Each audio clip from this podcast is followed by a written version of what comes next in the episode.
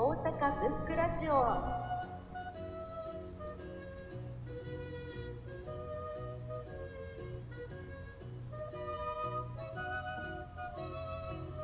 この番組は本が好きな人たちが集まり本から始まる様々な思い広がりを記録してつないでいく番組です。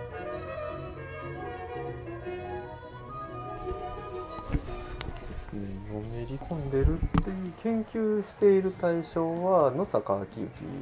なんですけれども、えーまあ、やっぱり野坂昭之といえば代表作は「蛍の墓」になってくるんですがやはりあのこの今ウクライナ危機がある昨今でどれだけその砲弾を受けて亡くなられた方々とかそれはロシアもウクライナも両双方伴うとは思うんですけれどもそれ以上に起こっている危機としてやっぱり飢餓みたいな問題がある中で、えーそれをもう野坂が蛍の墓を通じて書いているということを、えー自分としてはこう知ってもらいたいなっていう中で今野坂の作品を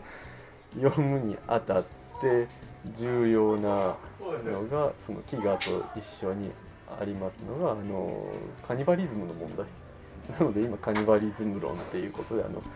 食人っていうことに関してのタブーをどう捉えるかっていうことを今主に読み込んでおります。野坂昭之っていうと、はい。まあ、たくさんあるじゃないですか、まあ、タレントとしての面もあれば、まあ、歌手だったり、ね、軽いエッセイとかもすごいはい。だからたくさんある中で野坂昭之の特徴とかこの人はこういう視点も面白いよみたいなのありますかね？どこから入っていったらいいんでしょうそうですね。野坂といえばうーん。好奇心旺盛ですよねとにかく。そうですね。なんかこう何々主義っていうのもありそうでないですよね。そうですね。ないですね。ただで彼俗っはいぽいこととそういうなんかあるとその境目もないですよね。そうですね。実際なのでその辺の曖昧性その辺の混沌みたいなものが彼の魅力でもあるでしょうし何よりもおそらく全て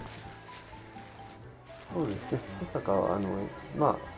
よく評されますけれども野坂を積極的に評価する方にとってはあの一皮むけば全て人間っていうのはこういう混沌を抱えているよっていうのを作品全てにおいて、えー描いているっていうことが一番の魅力であろうしそういうのをどう読もうかっていうことのあのうん。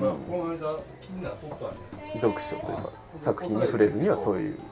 入り方が一番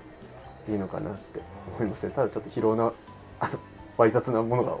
多いのも実際ですけど。そこから入ってもいいわけですよね。もちろんどこからだっても。うそういうの別に悪いことではないですよね。研究対象としてちょっと新しめな感じがして先行研究みたいなの多いんですか野坂さん。ほとんどどないです。ですよね、世代的にも新しいっていうのとあと対象者として